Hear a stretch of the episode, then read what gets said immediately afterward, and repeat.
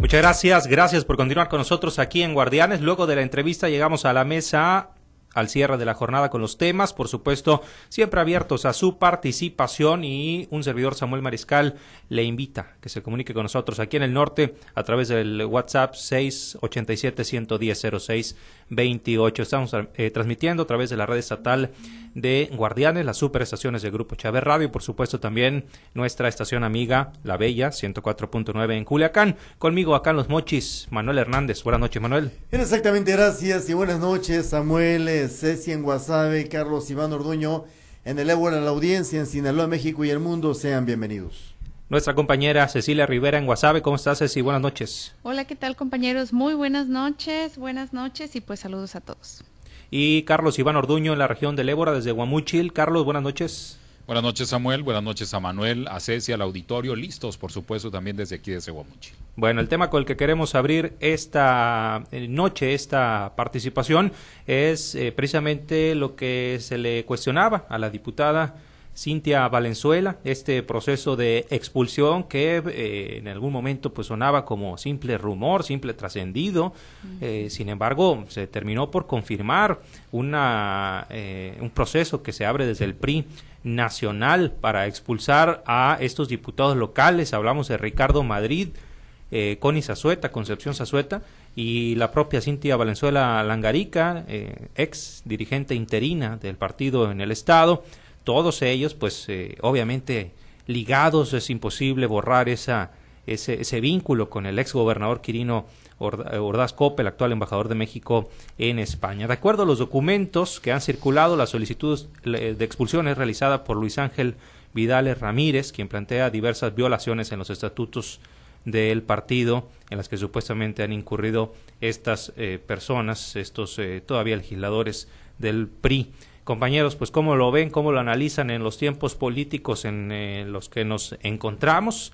Eh, tres legisladores que se han visto obviamente en lo suyo, nada cercanos a la eh, dirigencia del PRI actual en Sinaloa y que pues no se pueden borrar, lo decíamos, ese, esa liga, ese vínculo con el ex gobernador que hasta la fecha está de alguna manera afectándoles.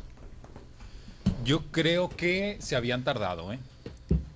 porque este, em, este asunto está pues a la vista de todos. O sea, a mí me parece que los y yo se lo decía Cintia, los diputados al no haber un, figuras en estos momentos que representen al partido que estén pues en cargos públicos, en las presidencias municipales, en eh, este estos eh, estos lugares donde pues eh, estos liderazgos, los diputados tendrían que ser esas figuras tractoras del partido que anduvieran para arriba y para abajo con la militancia tratando de, de resolver los problemas que tiene el partido, pero pues ellos han estado en el Congreso y han estado en el Congreso sin siquiera pues tener esa Em, eh, eh, pues esa, esa posición de oposición. Han estado de manera neutral, sí, señalando algunas cosas que pues son obvias que se tienen que señalar en contra porque no se están haciendo bien, pero, pero no con esa, este, eh, con ese ímpetu de oposición. Yo no digo que tengan que decirle a todo que no, ni que se estén peleando con los diputados, pero con los diputados de Moreno o con los diputados que en estos momentos pues están, este, son el, del partido en el poder pero sí creo que pudieran tener una participación más activa. Se ha revisado el timeline de Ricardo, el timeline de, de Cintia en Twitter y no han mencionado ni una sola cosa del proceso de elección de este la candidata a la presidencia de la República. ¿Y eso qué te dice? Bueno, pues que este están totalmente aparte de los procesos que está realizando el partido. Entonces, pues si no ella dijo que sí se registró en la plataforma. Pero no publicado nada o sea ni siquiera decir bueno pues felicidades a Beatriz Paredes por ser este la, la candidata o este mi aprecio a Xochil Gálvez porque ya logró ser la o sea no hay nada de eso. O sea no hay una expresión que diga este eh, respaldamos a, a la candidata o sea no lo hay y si pues una figura del nivel de los diputados no están participando en este proceso, pues entonces, ¿qué están haciendo en el partido? ¿Y eso, eh, eso qué nos dice desde tu punto de vista, Manuel? Mira, eso, eso para mí no mide nada, no mide nada. Pero, por supuesto pero es evidente. no, no, a ver, ahorita le cuestionábamos, eh, le sacó la vuelta y al final lo aceptó. Eh, ellas sí estaban de acuerdo eh, en una sola línea, y es decir, el voto duro de los priistas, eh, estimado Carlos, y eso se veía venir y quizás solo percibió inclusive Alejandro Moreno, iba destinado a, a Beatriz, a Beatriz Paredes. Lo dijo eh, Cintia al final, aceptó esta circunstancia. No es, no es que no estaban de acuerdo en lo que se estaba viviendo dentro del PRI. La misma Cintia se inscribió en la plataforma pero se escribió como un militante más, Manuel, no como el liderazgo político expresidenta del partido a nivel estado que ella es. porque es una es un voto más nada más, Carlos. Es un voto más nada más. Cintia iba a ser un voto más a favor de una pues es que eso es lo que no debería de ser. Ella tiene se supone que, tiene un liderazgo en el partido porque fue expresidenta Manuel. Tendría que estar ella realizando un activismo cuando al el árbol se cae Carlos cuando el árbol se cae los changos corren para todos lados. Ah bueno pues eso es que eso es ¿Eh? lo que por eso yo digo que se habían tardado porque entonces si ella ya corrió entonces ya no está en el PRI no ah, no siguen en el PRI pues de puro membrete Manuel porque la realidad no se no tocan base no hay una buena relación. Me queda claro que no hay, una, no hay una buena relación ahorita con la dirigencia formal del PRI y este grupo parlamentario priista que todavía tiene las siglas del PRI. El PRI detectó algo, el PRI notó, notó algo y hoy eh, es, es eh, eh, curioso que después de lo que ha pasado con eh, Xochitl Galvez, de que se le mueve la patita todavía al PRI, de que se habla del PRI a nivel nacional, se hace un procedimiento de expulsión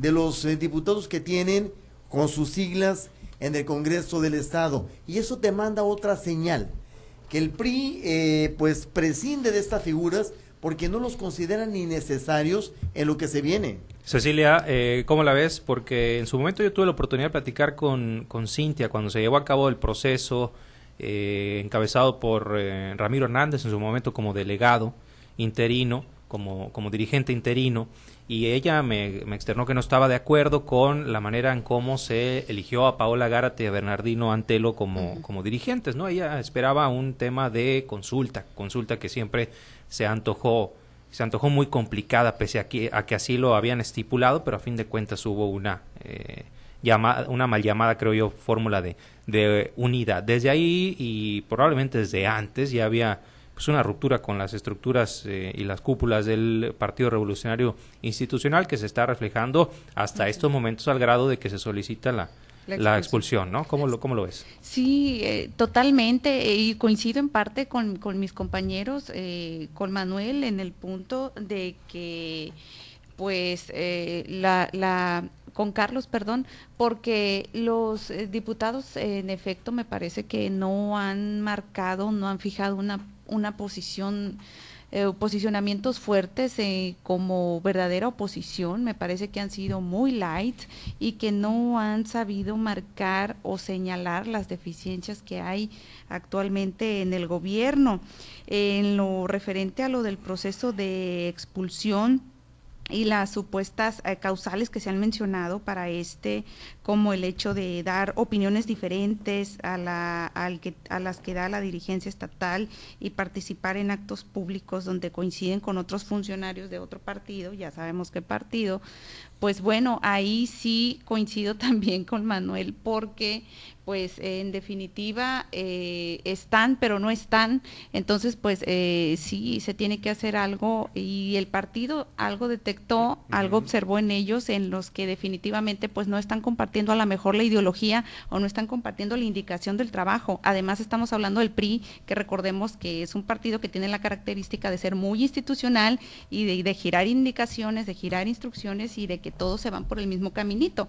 Entonces pues evidentemente eh, esto fue muy notorio y pues es por eso que probablemente se está iniciando este proceso. Habrá que ver qué sigue, habrá que ver qué pasa, cómo se defienden los, los diputados y finalmente qué resultado da y en qué condiciones estarían quedando en el partido en caso de quedarse. Más, más allá de esto, y, yo creo que cualquier eh, actor político ligado a un partido, militante de un partido, en algún momento puede estar en desacuerdo y esto genera una fría relación con, con tus dirigencias, ¿no? Como es el caso de estos tres diputados. Pero ya para que soliciten tu, tu expulsión, es, algo algo algo muy, muy algo de fondo, algo Sí. fuerte de fondo debe haber. Y en este caso, ahí está el nombre que Hay salta, que es el de. Quirino Ordaz Coppel. Hay Manuel. estatutos, pero fíjate, pero lo de clave, Quirino, yo lo de. Quirino yo no le veo el peso eh, suficiente, no sé, Carlos, cómo la veas tú. Quirino es un elemento, es un elemento. Pero es un elemento de mucho peso. ¿En dónde? Con ellos. Sí, pero Con hay un resentimiento que está Ah, muy bueno. fuerte Sí, todavía porque él lo hacia responsabiliza- Quirino. Lo sí. responsabilizan de la re- de los derrota, del no de la 2020. derrota, de la paliza De los resultados del que se 2000. obtuvo en 2021, y se 2021, responsabiliza exacto. a Quirino de haber entregado la, la, La- la la gubernatura ajá. y a estos tres diputados Y ahora a, a hace- estar eh, inmiscuidos en eso. Lo que dijo eh, Cintia, Carlos, eh, Ceci, eh, Samuel, sobre el tema de las cuotas. Deben ellos, ellos deben, deben Lo aceptó. aportar, sí. Digo, no lo aceptó con- pero, como pero tal, no pero lo lo- dijo como tal, dijo, es que yo estoy apoyando a la militancia, militancia. Sí, Oye, a ver, a ver. ¿Cómo decir que no cum- legal, ¿Cómo decir que no pagas ¿Qué cuotas sin Carlos? decirlo? ¿Qué dice Carlos? Pues así como lo dijo la diputada. así, igualito. Sí, hombre, Es que a todo le estaba sacando la vuelta. Por ejemplo, Sí. ni siquiera pudo nombrar de manera este, contundente a, la nombre. candidata que, Explícita, si ella ¿no? se dice priista, pues a la candidata que va a encabezar este, su fórmula. o con sea, todas las letras, ¿no? Pues sí, Claro. porque si, si, si esa va a ser la candidata que va a encabezar la fórmula del partido que a la que ella pertenece, yo creo que no tendría ningún empacho en decir que va a votar por ella. Pero ¿por qué no lo dice? Bueno, pues porque, pues porque no lo sé, pero no lo dice. Entonces, yo creo que ese tipo de cosas, pues obviamente, este, pues mandan señales y la señal es que es eh, muy primor, yo creo, este, Bueno, la eh, diputada ahí, junto con los otros dos. Primorosa, bro, Son primorosa. primorosos, sí, sí, sí. Mira, Carlos, en ese punto tiene, en ese punto tiene mucha razón. Yo veo una fracción parlamentaria priista, todavía con la sigla del PRI, esto hay que decirlo, porque a Glorimelda se le han querido quitar las siglas y no se ha dejado, ¿no? Eh, eh, yo veo una fracción parlamentaria priista más del lado de los morenistas en el Congreso del Estado, y eso nos queda claro, Carlos. Han hecho, han hecho una comunión eh, eh, de profundos intereses políticos en el Congreso del Estado contra una pequeña bancada que es la del Paz. Eh, es decir, hay una alianza de facto allá dentro del Congreso del Estado para lo que se ocupe. Y quizá lo que se ocupaba el, el lunes era descarrilar el tren que se venía eh, encima con Xochitl y con eh, Beatriz. ¿De qué forma? Hay que recordar que, que quizás se percibió que el domingo eh, pues iban a, iba a haber intrusos en un proceso ciudadano que iban a descarrilar. De hecho, creo que a ti te dijeron, Samuel, que habían detectado eh, firmas y Sí, sí. registros de pasistas, de pasistas eh, en la plataforma del Frente Amplio por México. Entonces, quizá todos esos escenarios eh, apuntan a lo que le pasa a esta pequeña fra- fracción parlamentaria priista. Eh, ellos lo están minimizando porque yo siento también, Carlos, que ya veían embalsamado al PRI ellos. ¿Los Antes de-? Sí, pero Sí, antes de lo o que sea, lo veían ahorita. embalsamado, pues sí, pero entonces que se vayan del PRI, que digan que ya no quieren estar ahí, porque, porque pues el PRI no va a representar ningún tipo de posibilidad de aspirar a un puesto público porque nadie va a querer votar. Aquí el asunto es que están en el PRI, acaba de decir la diputada que ella sigue siendo priista, que no sabe si se va del PRI, pero este le pregunta a uno si va a votar por la candidata que va a apoyar el PRI y, Y dijo, no lo y quiere, oye, no lo dijo, sabe, dijo, pues. estoy por la senadora, las dos son senadoras. Sí. Hasta pues, que al sea, rato... A Beatriz sí la mencionó por nombre, ¿no? No, porque le tuvimos que Pero preguntar. final. Pero porque Sí, al no le quedó de otra. Ajá. Le tuvimos que Sí. preguntar, eh, dio las características de Beatriz, eso me queda claro, y dijo, una mujer. Pues de- sí, pero no lo dice pero no- directamente y eso también es una señal, Manuel. eh, es una señal. Claro. Habrá señales, mi Carlos. Habrá señales. Entonces, está muy interesante el tema. Vamos a ver dónde depara todo esto. A ver, vamos haciendo una, una puja entre nosotros. ¿Los expulsan o no? Sí, Yo Yo, creo creo, que que, sí. sí. Yo creo que ¿Van sí. para afuera? Sí, yo, Sí. yo, a mí me parece que sí. Ya dicen en los comentarios acá, bienvenidos a Morena, le están diciendo. Eh, Es que, eh, bueno, si Morena los afilia, yo creo que este va a generar eh, muchas mucho ruido. mucho ruido. Sí, claro. sí, sí, sí, pero, sí. pero el Morena ya, ya han expresado eh, anteriormente con la desbandada precisamente del PRI que ahí son bienvenidos todos. No, ya lo han di- Es que de los Lo dos. Merari ha sido muy clara en ese de sentido. los, Sí, dos, claro. de los dos bandos, eh, fíjate, es una cosa muy curiosa. Ayer aquí en la conferencia del Frente Amplio, eh, del PAN PRI PRD, también los o, perredistas, los priistas y los panistas, bienvenidos todos aquellos. Eh, extraviados de los rebaños de origen. Era un, era un mensaje Sí, al pero paz, siento que Morena duele más porque, o le va a doler más a los Morena, morenistas exacto. porque Por las banderas que, que por las banderas efectivamente y porque pues obviamente ellos encabezaron El una no propuesta que decía que pues iban en contra de, de los priistas y de, y de las figuras del PRI, entonces que al final este ahora pues les vayan a abrir las puertas de manera directa o indirecta, a lo mejor no los van a, a meter a la militancia, pero pues ahí van a andar trabajando este en, en- en los procesos de manera eh, velada, pues eso obviamente este va a generar ciertas inconformidades. Habrá señales, Carlos. Sí, Entonces la apuesta es que, que sí los corren, pues. Yo- sí los yo expulsen. Yo digo que sí. Y Yo que ya que los expulsen, Si no renuncian, se van a Morena. Si no, renunci- si no renuncian antes, los van a expulsar. Sí. Bueno, Ah, Entonces Pues ahí nadie está. en contra, ¿no? Dice Daisy que ya los espera. no es ah, cierto. la Daisy fue una pionera en ese No sentido. es ¿no? cierto, no, no, pero, pero, pero fíjate Pero hay, que- hay pero diferencias. co- ¿eh? hay diferencias, sí, La claro, qué es bueno que, que. Hay Pero niveles. es que a Daisy fíjate es- que a es- Daisy, a es, Daisy la abrazaron, la apapacharon, a Daisy le No, abrieron pero las Daisy ya tenía enteras. tiempo ahí. En, Sí. Sí, pero Daisy Ahí era víctima, era Ella sí víctima. dijo, a mí no me están ayudando, a mí no me están apoyando y yo me voy a ir a donde me vayan a apoyar. Estaba- pues, estaba al borde de las lágrimas. lo Fíjate dijo que aquí. estaba Sí. padeciendo violiti- violencia eh, ¿Política? política, Política. dentro de su organización parlamentaria. Daisy tiene muchas cosas que decir en ese sentido y no las ha dicho y ni las va a decir yo creo, pero sí se fue muy dolida con ese grupo parlamentario FIFI. Sí. Bueno, pues así la cosa. Eh, el informe del presidente, ¿cómo lo vieron, compañeros? ¿Hubo informe? Sí, señor, el quinto informe. Todos los días lo da, hombre. Todos Eso los sí. días va dando Eso sí, todos los días. Eso Hay- sí, no, no, no luce tanto porque todos los días lo escuchas. Qué cosa tan más, tan más interesante que Xochitl le haya tumbado el escenario y las eh, portadas eh, y el tema, eh, la narrativa, desde la tribuna del Senado. ¿eh? Le, contra, ¿Pero dónde? le Yo no vi contrainformó. una portada, Manuel. Ah, ¿Cómo no? Métete al ¿En Universal. dónde? El Universal, métete. Ah, bueno, pero Aquí este, le estoy nomás ahí, yo viendo. Yo, no, no, vi, yo no, no vi no. una portada. El país. Lo que sí vi en- portadas, la verdad, fue el primer viaje que hizo el presidente en el Tren Maya. ¿En dónde Ese le viste? sí a ver, vamos midiendo periódicos. en primera plana. ¿eh? Te voy a hacer la pregunta que hace el presidente. ¿De qué periódico me hablas? de la jornada. No, yo lo miré en todos, menos en el Reforma. A porque ver. no estoy suscrito ahí, no tengo suscripción. ¿No tienes nomás- suscripción? Y nomás Es este, lo pueden ver los que están suscritos. No eres fifí. Fíjate que, bueno, está muy interesante, sí, o sea, el presidente, sus invitados especiales, eh, se fueron a ese paseo de a 60 kilómetros por hora, y algunos, estuvo bien interesante, Carlos, Diana y Samuel, que los invitados representantes de medios, ¿no? Te tocó ver, Manuel, que no había tres, que había tres, tres sillas vacías. Sí, exactamente. A mí me llamó mucho más la atención esa y quise suponer que eran los ministros de la Suprema Corte que no Que fueron. no fueron, que no fueron exactamente. Pero, no. pero no sé porque pues no alcancé no se alcanzaba a ver Es que el presidente, este, mira. los no se alcanzaban a ver los nombres, pero había en la primera fila había tres sillas Tres. vacías ahí. Quiero, ahora, habría que ver si los invitaron, Carlos.